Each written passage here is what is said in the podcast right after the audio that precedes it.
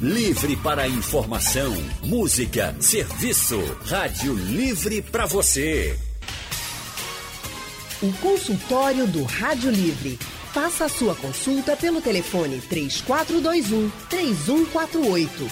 Na internet www.radiojornal.com.br. E no consultório do Rádio Livre de hoje, sexta-feira, a gente vai falar sobre um assunto que certamente é de interesse de muita gente. A pandemia da Covid-19 nos despertou a atenção para uma coisa muito importante: os cuidados de higiene no manuseio e acondicionamento dos alimentos.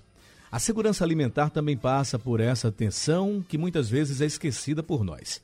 Mas quais são os procedimentos corretos de limpeza? Como armazenar os alimentos de forma que eles possam ter uma durabilidade de consumo maior? O consultório do Rádio Livre de hoje conversa com especialistas sobre esse assunto. Nós recebemos a farmacêutica doutora Itala Nóbrega. Doutora, muito boa tarde. Boa tarde, Erilson. Boa tarde a todos os ouvintes da Rádio Jornal e do consultório do Rádio Livre. É um prazer estar aqui com vocês para tratar sobre um tema tão atuante né? e importante também e também muito atrativo. A doutora Ítala, ela é farmacêutica pela Universidade Federal de Pernambuco, UFPE, é mestre em ciências farmacêuticas pela UFPE, especialista em farmácia clínica pela Universidade do Chile.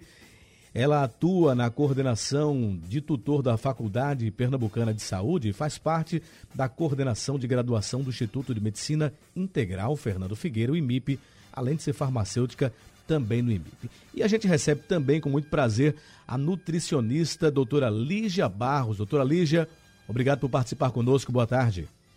Boa tarde, Arilton. Boa tarde, Ítala. Boa tarde a todos os ouvintes. Prazer também estar aqui nessa tarde para contribuir com, essa com essas informações tão importantes para a população. Muito bem. A doutora Lígia é graduada em nutrição pela Universidade Federal de Pernambuco.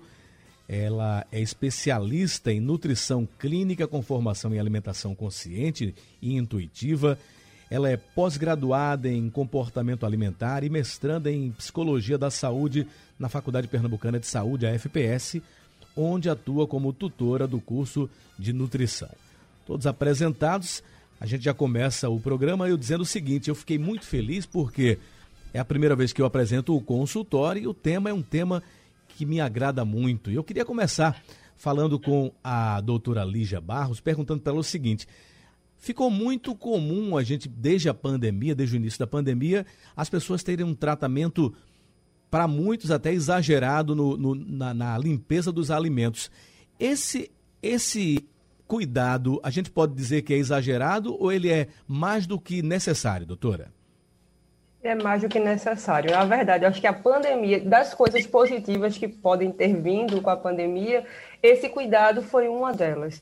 Né? A gente sabe que, infelizmente, a gente não tinha esse cuidado anterior e a gente trazia para nossa casa alimentos sem saber a procedência, né? do ponto de vista de higiene. Então, é, manter esses cuidados para além da pandemia do Covid-19 é extremamente necessário, sim.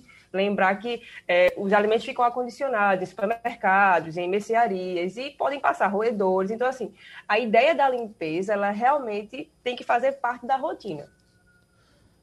Doutora Ítala, a senhora tem essa mesma percepção de que é, essas medidas são não são nem um pouco exageradas? Boa tarde mais uma vez.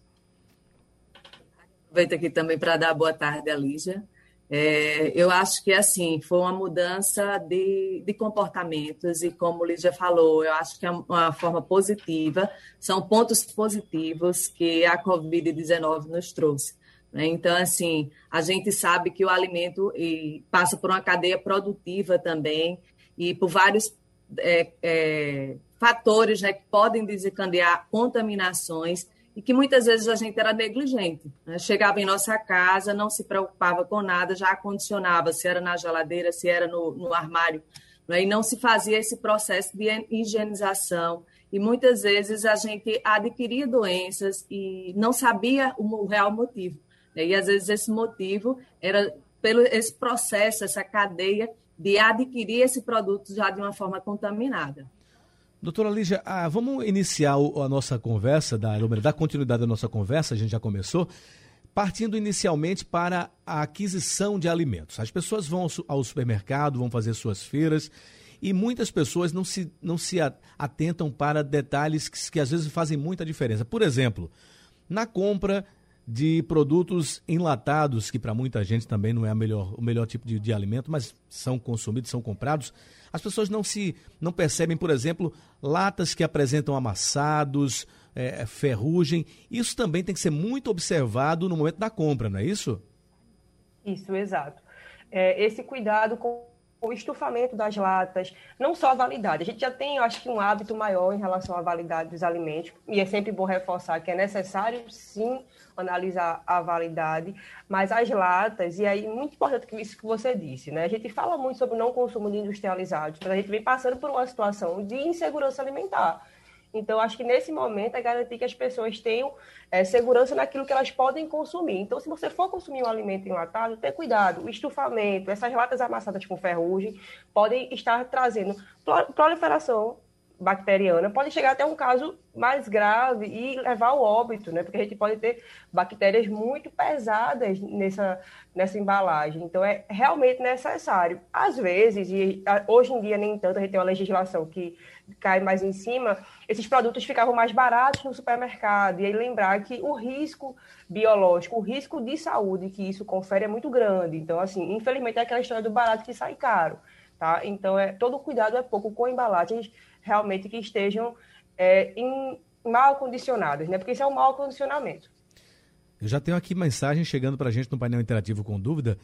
A Ana Carolina, ela está no bairro do Ipsep, está dizendo o seguinte: ela eu botei na, nas, nas palavras dela. Costumo ter uma vida saudável, me alimento muito bem com frutas e verduras e cuido muito bem da limpeza.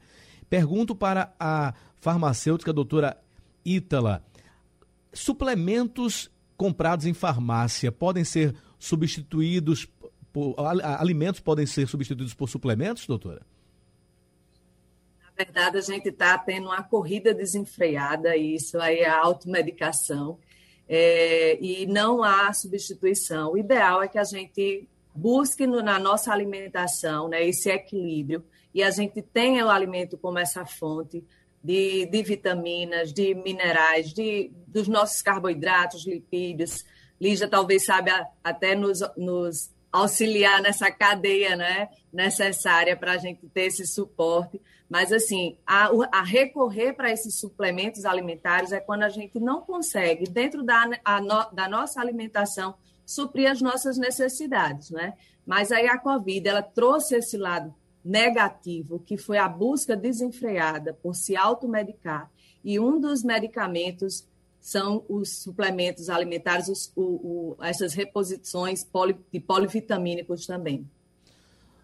Doutora Lígia, como é que a gente poderia orientar? É claro que cada pessoa é uma pessoa diferente da outra, tem necessidades de, de diferentes. Mas como é que a gente poderia orientar uma pessoa considerada é, é, que tem uma vida normal, uma vida saudável, mas uma alimentação em que a gente pudesse dizer, olha, a melhor maneira de você compor a sua alimentação diária é a base disso. Como é que a gente poderia orientar, claro, de forma superficial, mas dar uma ideia para o nosso ouvinte? Então, como você bem falou, a alimentação é individualizada, mas eu é, acho que o ponto de partida inicial é falar que a gente precisa comer comida de verdade.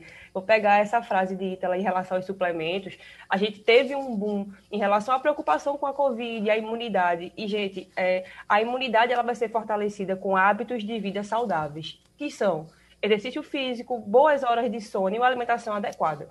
E aí, pensar em comida de verdade numa região como a nossa, que é extremamente rica, é falar das nossas frutas, que são muito boas e que têm uma grande quantidade de minerais, né, as nossas verduras, uma alimentação que é baseada em alimentos naturais, frutas e verduras, os nossos tubérculos, então inhame, macaxeira, batata doce, a gente tem uma riqueza regional muito grande. Então, acho que partir do princípio da comida de verdade, daquela comida caseira que você conhece, o feijão com arroz, que é a nossa mistura brasileira, que tem muita proteína. Então, às vezes, a gente corre essa história de ganhar massa magra, vai para o suplemento, a gente tem o feijão com arroz, gente e pensar também nessa questão financeira. A gente vem passando por uma alta no consumo, né, no preço dos alimentos e um, uma dificuldade no consumo. Então, nesse momento, os suplementos ainda vão ter essa carga de trazer um ônus, que não é necessário. Então, assim, como né, comidas naturais, procurem cozinhar em casa também, que isso faz muita diferença. Quando a gente fala em produtos e, e, a preocupação que se tem com validade de produtos, analisando um produto, vamos pegar uma forma, um, um exemplo, mais um exemplo bem prático. Digamos que a gente tem um produto em casa e esse produto apresenta validade até amanhã é imprescindível o consumo dele até amanhã ou isso a gente pode considerar algumas variáveis que vocês podem explicar para a gente agora? Então, é, é, importante consumir na validade, sim. Essas variáveis vão mudar muito em relação ao local e acho que é, vai ficar difícil em casa a gente ter esses controles. Tem muito a ver também né, com a umidade, o local que você está acondicionando. Então, por exemplo, se é uma farinha e você coloca no armário que é mais úmido, a tendência é que ela tenha uma queda nesse prazo de validade. Mas, de maneira geral, quando a indústria de alimentos coloca esse prazo, ela já tenta levar em consideração esses fatores. Então, pedir realmente que o consumidor siga, já que a gente não vai conseguir controlar essas outras coisas. Por exemplo, a gente está no período super chuvoso, então é, é, é mais comum que os secos é, estraguem nessa época. Então, ter muito cuidado com o armazenamento vai fazer a diferença, mas sim seguir o prazo de validade. Doutora Ítala... Muitas vezes a gente... Pois não. Desculpa. Só para complementar, muitas vezes a gente não consegue não é, identificar que aquele produto já está contaminado, porque os micro-organismos são seres enquanto que invisíveis, não é? Então, a indústria ela já faz esse estudo de prever qual o prazo de validade, com essa certeza de é, ter a, o acondicionamento de, de, forma adequada. E como o Lígia falou, né, a gente não tem controle sobre isso na, nas residências, não é? Bom, chegou umas perguntas. Desculpa interromper. Claro, é um, vai ser, as, suas, as suas interrupções nunca serão consideradas interrupções porque são sempre esclarecedoras para a gente. E no consultório de hoje estamos falando sobre alimentos, o consumo, a higienização, o armazenamento, assunto que interessa a muita gente. Eu estou recebendo hoje aqui no consultório duas especialistas no assunto, a doutora Lígia Barros, que é nutricionista, e a farmacêutica a doutora Ítala Nóbrega.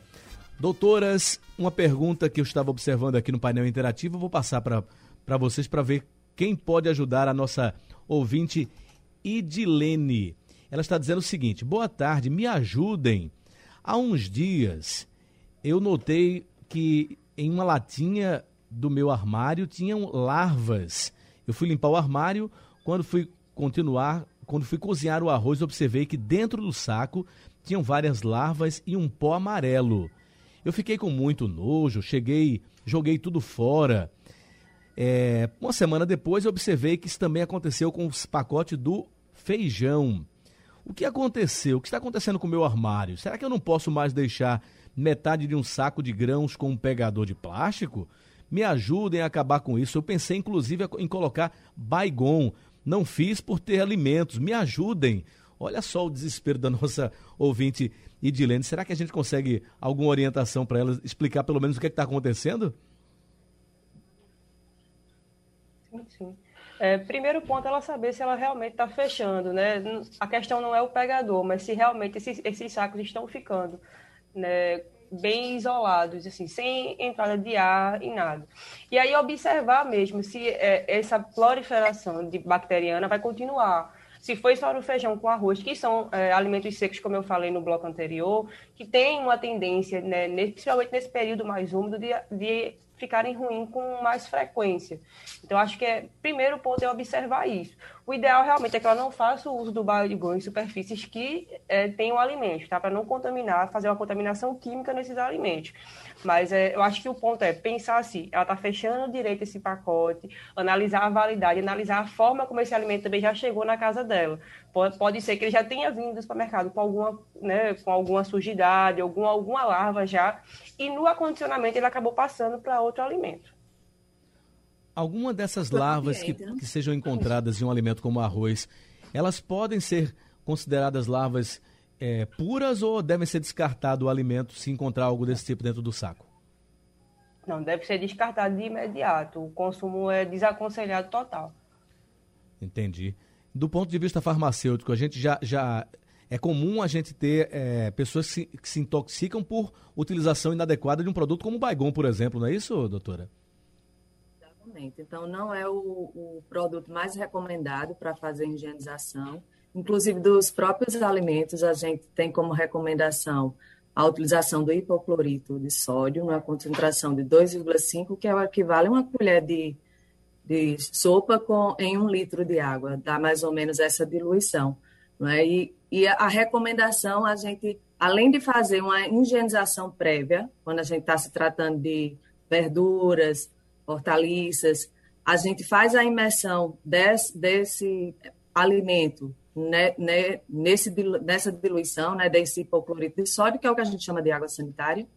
E após isso, 15 minutos imerso nessa solução, a gente fazer uma lavagem em água corrente, porque a gente também não pode deixar restos do hipoclorito ou água sanitária nos alimentos. Então, a gente tem que ter o cuidado até com qual produto a gente vai utilizar para fazer a higienização de alguns, alguns alimentos que são recomendados, né? Doutora, então, Baigon definitivamente é inaconselhável. Perfeito. Doutoras, o telefone liberado, já temos ouvintes com dúvidas, querendo se consultar com as especialistas. Vamos falar então com o João Martins, do Arruda. Boa tarde, João. Boa tarde, amigo. Boa tarde às doutoras aí. A pergunta é a seguinte, eu costumo comprar verdura e tal, agora às vezes eu esqueço, porque eu moro só e passa despercebido se por acaso a gente não lavar um tomate, um pimentão, uma cebola e tal, e temperar uma comida, é, se o micróbio, o microorganismo que vem nesse aí tal, até mesmo o corona, Deus do livre, e cozinhando mata tudo isso, não mata?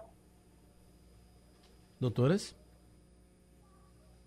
Ruim o áudio, eu não sei se Lígia ouviu. É, eu entendi mas é essa questão da, da limpeza, né? Ele falou sobre hum, se tem necessidade de limpar o tomate, o pimentão e o que é que se mata, qual que são. Então, duas coisas que é importante pensar, e acho que eu pego a fala de Ítalo anteriormente. É, o uso do hipoclorito, ou desses produtos que contêm hipoclorito que a gente já encontra em supermercados, é super aconselhado. Se vocês forem utilizar água sanitária, só tenham cuidado se ela tem branqueador, que aí ela não é indicada para fazer a higienização. E o ideal, sim, é sempre que chegar no supermercado a gente submeter esse tipo de, de, de alimento à higienização, mesmo que seja para cozinhar depois, né? porque a gente sabe que a temperatura vai matar os micro-organismos. Por quê? Porque você pode contaminar o local que você vai guardar, né? então a sua geladeira, a sua fruteira, e quando você faz a higienização, quando chega da, da feira, você garante que essa verdura tenha maior durabilidade. Então, isso ajuda também em relação à duração e o tempo que você vai utilizar. Tá? Então, ajuda também né, a você manter essa verdura por mais tempo na sua casa. Ou Foi seja, isso que eu entendi da, da fala dele. Ou seja, é exato, ele, ele quis saber o seguinte: ele comprando, não lavando, cozinhando, está resolvido. Teoricamente, cozinhar mata o, o, o, germe, mas se ele não vai cozinhar tudo de uma vez, ele vai é, levar impureza para outros produtos, não é isso? Agora eu pergunto para a doutora Ítala, chegou para a gente aqui no painel interativo, tem o hábito constante de lavar as frutas e legumes com água sanitária na proporção indicada com água. Minha filha de 4 anos, após lavar do produto como ele, dessa maneira, ingeriu uma fruta e teve uma forte diarreia. Levamos ao médico e a orientação foi que ela tinha tido, sido intoxicada justamente por isso. O problema teria sido por, por não ter sido é, vamos dizer assim, é, não, não foi lavado com água corrente certamente depois, não é isso, doutora? A gente tem várias hipóteses, né? É, uma das é a higienização não correta, não ter, feito essas três etapas que eu falei. Primeiro a gente tira a sujidade, né, higieniza, depois a gente vai fazer o processo de desinfecção, que é imergir esse produto em 15 minutos nesse sanitizante, por exemplo, a água sanitária. Né? E depois a gente tem que fazer o enxágue desse produto. Né? Então, a gente, se a gente não fizer isso, a gente vai deixar resquícios do hipoclorito e a gente pode desencadear, sim, algum processo de intoxicação. Então, é importante a gente seguir esses três passos. Ok, no telefone, o Andrade de Rio Doce. Boa tarde, Andrade. Boa tarde, querido Erilson Gouveia. Satisfação enorme conversar contigo mais uma vez. Prazer, amigo. Prazer. Doutora Ítala, doutora Lígia, boa tarde. É, boa nós tarde. temos o conhecimento de que para manter a qualidade ideal do, do, alimento não passa só pelo acondicionamento e a forma de lavá-los, mas a forma também de refrigerar e congelá-los. Pergunto, qual é, qual é a forma mais correta e segura de refrigerar e congelar alimentos? E a duração dessa refrigeração e congelamento? Varia com a qualidade e o tipo? Obrigado. Ótima pergunta. Então, Andrade, varia assim, de acordo com a qualidade e o tipo dos alimentos, né? Lembrar, esses alimentos que têm a casca mais fina, o ideal é que a gente não congele, porque no congelamento vai haver um processo de escurecimento. O que a gente pede é, se você tem uma dificuldade né, em utilizar as verduras, então elas estragam muito rápido, você acaba tendo desperdício, a gente pede que faça um processo chamado branqueamento que é o quê? Você vai imergir em água quente por dois minutos e após isso vai colocar numa panela com gelo, porque você vai interromper esse cozimento e vai manter essa membrana mais forte. Então, por exemplo, você pode fazer isso com brócolis, com algumas verduras. E a partir daí você pode congelar. E aí lembrar, utilizar sempre uma, um, um pote ou essas é, embalagens que podem ir para a geladeira para evitar que essa superfície se queime. Tá? Mas aí, é, o ideal mesmo é que você faça esse acondicionamento na geladeira, naquela famosa gaveta de verduras. Por quê? Porque ela tem uma temperatura que impede né, que é, essas verduras estraguem mais rápido e também não prejudicam essa textura. Né? Então, a gente tem uma caixa que se mantém íntegra. Então, é, você tem que analisar cada alimento, cada um deles. em geral, os alimentos que podem ser congelados podem durar de três a seis meses no congelador. Doutora Ítala, é comum intoxicações por por produtos consumidos sem a devida, a devida higienização. Isso é, é muito comum, a busca por medicamentos específicos para tratar esse tipo de problema? É, eu diria que é mais comum, na verdade, é, o seu acondicionamento em casa de forma inadequada, onde propicia, às vezes, as crianças, né, porque muitas vezes são líquidos de, cor, de cores atrativas. Né? E aí eles fazem o uso de forma indevida, às vezes tem um, um flavorizante, né? um, um aroma atrativo também.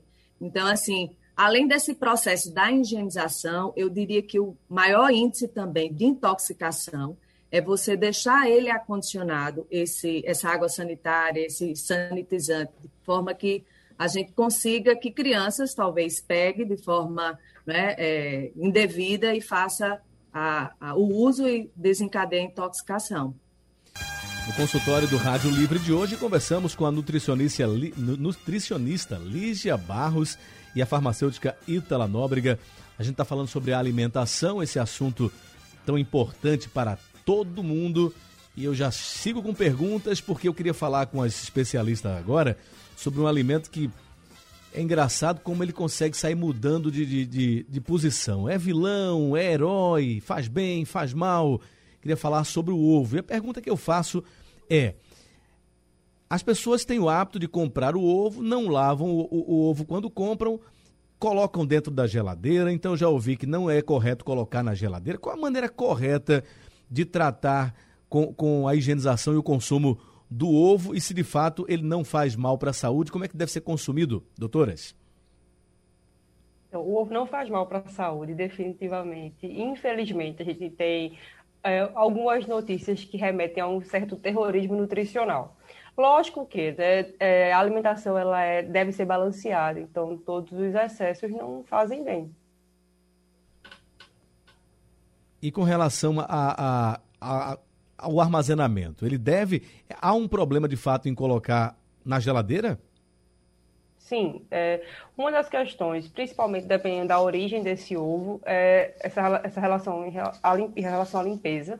Então, pedir que pelo menos a embalagem seja limpa antes de ser guardada na geladeira, se for o caso.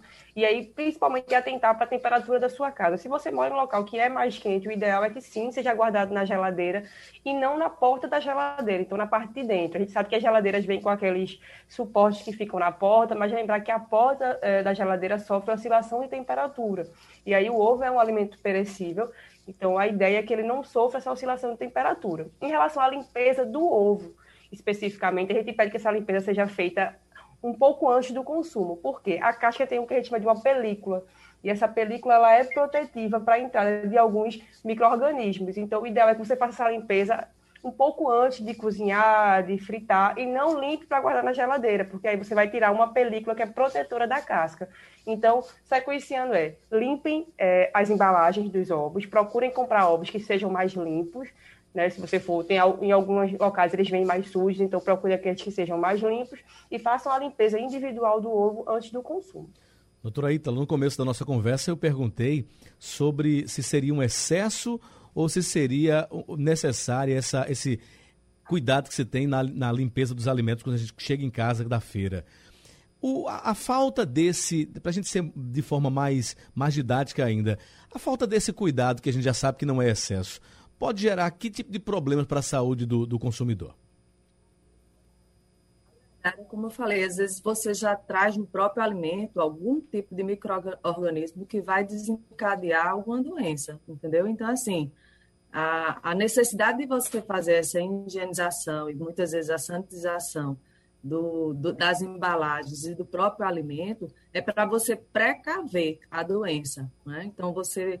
É, hoje em dia, a Covid, muito se fala, não, é por causa da Covid, mas a, gente está diminuindo é, outras doenças e não a própria Covid, porque a gente ainda não tem a garantia de como esse vírus se manifesta.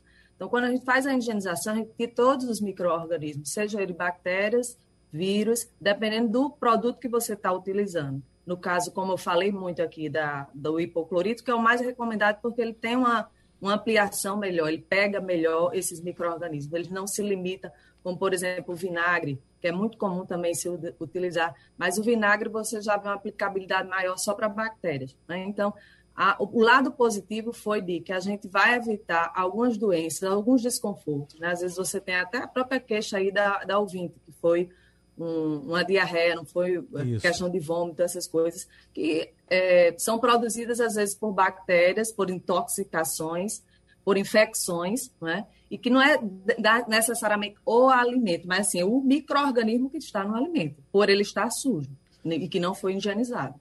O ouvinte Lira está no Janga e quer participar conosco da nossa conversa. Boa tarde, Lira. É Lira, é, é boa tarde, Arilton. Lira do Bloco Chupacabra do Janga. É, março a gente volta com todo vapor do com o bloco. É, eu queria fazer uma pergunta e, e, ao final eu queria deixar uma para as duas responder. Eu tenho certeza que as duas vão rir e vão procurar uma resposta. Mas, meu caro Arilson e, e as duas PHD, higienização e conservação de alimentos, o que fazer a gente vê no, no, metrô, nas estações do metrô e nas estações é, do, do, do, das integrações de bairro, como aqui em Joana Bezerra, aqui em Paulista, é, PE15, aquele aglomerado de é, patê, é, é, é manteiga, é fiambre, é mortadela, é queijo, é, tudo tudo tá certo que está lacrado, é iogurte, é danone, é, é, correto esse consumo, a gente pode comprar, doutoras em PHD, ou se não é correto, por que, que, que a, a vigilância sanitária não o aprende? E a pergunta final para deixar aí no ar para vocês dar uma risadinha. Quem nasceu primeiro, já que ela falou no ovo? Foi o ovo ou a galinha, doutoras? Um grande abraço. Doutoras? Então, é, em relação a essa questão desses alimentos, o ideal seria o não consumo, já que eles não estão na temperatura indicada. Né? Como a gente está falando de, por exemplo, apresentado, né, esses embutidos que necessitam de refrigeração e não estão.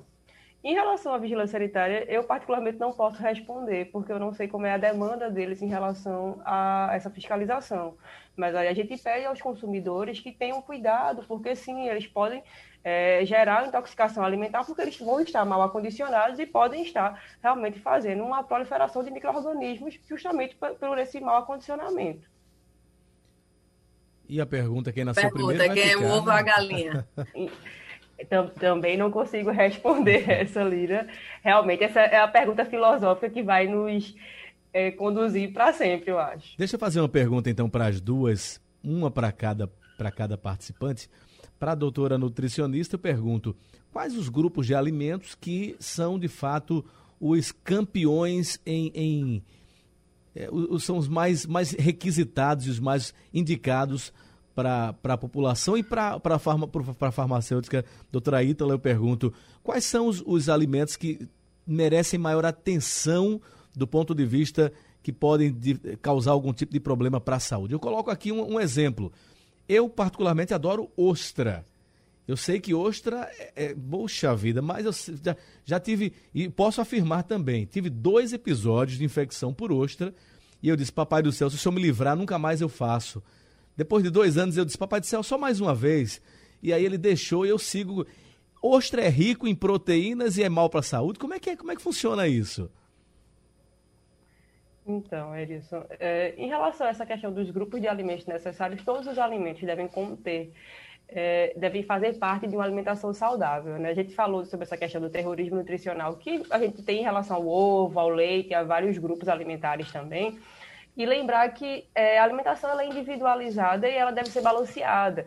Sempre que a gente exclui um alimento, a gente acaba perdendo as propriedades dele. Então, é, cuidado com essas informações que a gente recebe de corrente de WhatsApp. Então, todos os alimentos podem sim ser, lógico que, né, com a sua devida proporção, sem exageros.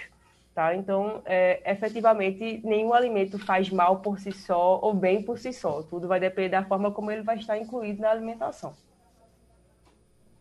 E a ostra, ela tem um. um, um quais são os, os, cuidados que se devem ter?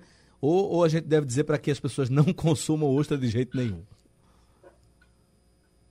Então, a ostra é uma iguaria né, que muitas pessoas gostam, e o cuidado em relação à ostra é exatamente essa possibilidade de fazer uma intoxicação, sim, porque ela acaba tendo um, uma dificuldade na manutenção da temperatura, né? A gente consome muito ela nas praias e ela vem né, fresca e não tem uma temperatura de acondicionamento adequada e a própria característica da ostra no fundo do mar, então ela tende a trazer resíduos. Então a gente não tem muito controle disso, né, no comércio popular. Então a gente pede realmente que se você tiver mais fragilizado, com a imunidade mais baixa, esses tempos, né, de pandêmicos que a gente tem que ter mais cuidado realmente, que o consumo seja com assim, com atenção. E, e assim, tem, tem, sempre que a gente puder ter cuidado com os fornecedores. Se você tiver um fornecedor que tem, que garante uma melhor qualidade, que garante né, uma temperatura adequada, consuma. Se você já não tem, é, sabe que aquele fornecedor não tem muito cuidado, não tem muito cuidado com a higiene, evitar o consumo.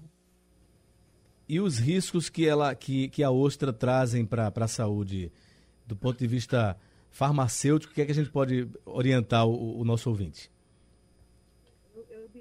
A gente tem que partir do pressuposto até do, do início da aquisição desse produto, né? de se certificar se ele está num ambiente próprio, como é que está a embalagem, como é que está, é, se for no restaurante, por exemplo, se você percebe que está realmente um ambiente higienizado, porque às vezes a gente é, sacrifica um produto ou um alimento em si e que na, na, na verdade não está nele, e sim está na forma que você adquiriu, que foi de um local inapropriado, da fonte produtiva de, é, duvidosa, e até mesmo quando chega em domicílio no seu acondicionamento. Né? Então, às vezes, a gente condena um produto, que foi isso, acho que a pergunta mais forte você falou, né? Assim, qual é o alimento? E, na verdade, a gente tem outros riscos, são os riscos que antecedem a eu verificar o produto em si. É o comprar e o, e, e o acondicionamento. E se tratando da ostra, é? Assim, a probabilidade de você ter uma infecção e sendo um produto in natura, né, cru, Lígia pode até melhor falar sobre a ostra em si, mas assim, a questão da intoxicação alimentar frente a esse produto pode levar né, alguns danos que a gente muitas vezes não consegue visualizar. É isso que eu falei, não, não consegue enxergar o microorganismo ali. Então a gente precisa se precaver desses outros sinais que são alerta, né? Então, imagine você no, no metrô, num ambiente lá onde passa e, e transita mil e uma pessoas, você está adquirindo fiambre, que foi o exemplo aí que o ouvinte falou. Então, é, ter esses, esses sinais de alerta. E além de Não sei tudo se Lígia isso, podia complementar aí. E acho que além de tudo isso, tem um elemento importante que deve ser analisado, que é cada organismo responde a um, a, um, a um estímulo de uma forma, né? De repente, aquele, aquele alimento que não provoca malefício nenhum para determinada pessoa pode ser um desastre completo para outra, né? Perfeito, perfeito. E o que a gente mais tem agora, né? São intolerâncias, o mais, mais comum é a lactose aí, não é? é? As proteínas. Então, assim, a gente também tem o fator humano que tem que ser analisado. Tem ouvinte na linha querendo conversar com a gente. O Manuel Ferreira está no Pina com dúvida. Boa tarde, Manuel. Boa tarde. Boa tarde a todos. Veja bem, eu sou um velho, tenho 71 anos. e pouca gente sabe, mas todo velho sofre de TPM. TPM no velho significa tenha pena de mim. Aí o que acontece? Eu, eu tenho duas dúvidas. Primeira, que eu queria tirar. Qual é o, o, menos ruim, já que não se pode dizer o melhor? O adoçante ou o açúcar? Porque o açúcar é um inflamatório e o adoçante é um produto químico uh, fortíssimo. E segundo, esses produtos que se, se pesca aqui na bacia do Pina, que, que é dessa maré, que essas casas ribeirinhas botam todos os dejetos, o esgoto, para maré. É marisco, unha de velho, sururu, é, camarão, tal, tal. Esse produto não está contaminado com coliforme e outros tipos de bactérias. E se a gente utilizar e botar no fogo e cozinhar com muito fogo, há condições de matar essas bactérias. Muito obrigado e uma boa tarde. Boa tarde. Então, mano, em relação aos açúcares adoçantes, é, o primeiro ponto é saber se você precisa fazer a ingestão do adoçante, é, que é um produto indicado para pessoas que têm né, condições de dificuldade de metabolização dos açúcares no corpo, a diabetes. Tá? Se você não é diabético, você pode usar o açúcar em menores quantidades. É. Em relação ao açúcar, a questão que faz muita diferença é o açúcar de adição, então o quanto de açúcar a gente coloca nas preparações e o consumo de industrializados que vêm com muito açúcar, por exemplo, os biscoitos né, e produtos que a gente traz do supermercado. Se você não tem né, uma necessidade de fazer o uso do adoçante, ele não é indicado. Mas aí não é porque vai fazer o uso do açúcar que você não deve ter cuidado com a quantidade, né? É, o açúcar tem um potencial inflamatório, sim, porque a gente tem um consumo também muito exacerbado dele, em grande quantidade, certo? E em relação a essa questão dos produtos do PINA, da bacia do PINA, eu acho que tem duas questões que a gente precisa analisar. Uma é que a gente precisa valorizar o comércio local, principalmente pensando que a gente está numa situação né, de muita insegurança alimentar, de muito desemprego e de muitas preocupações reais e que é, a gente precisa é, reforçar com as autoridades que cobrem né, essas fiscalizações e analisar, por exemplo, uma questão que a gente tem na, na nossa região metropolitana, essa questão do saneamento básico, que vai impactar sim. Mas é, acho que ela pode complementar, particularmente falando, a gente não pode garantir que esse produto está contaminado ou não. A gente, inclusive, como cidadão, precisa continuar reforçando a necessidade de um controle ambiental adequado, de higiene e segurança alimentar para que a população possa consumir e não tire também o sustento dessas pessoas que precisam. Doutoras, eu tenho, a gente tem um intervalo para fazer agora antes de encerrar o programa, mas eu queria fazer uma pergunta que me pediram para fazer quando souberam que o tema seria esse. Uma pessoa que trabalha conosco recebeu um, um aqueles frangos de festa de fim de ano, né? É, e esse frango de festa, ele fica congelado, e essa pessoa está com esse frango congelado no freezer há pelo menos dois anos. E resolveu, antes de saber desse consultório de hoje, queria fazer esse frango nesse fim de semana. A orientação para essa pessoa, descongela e prepare ou joga esse frango fora?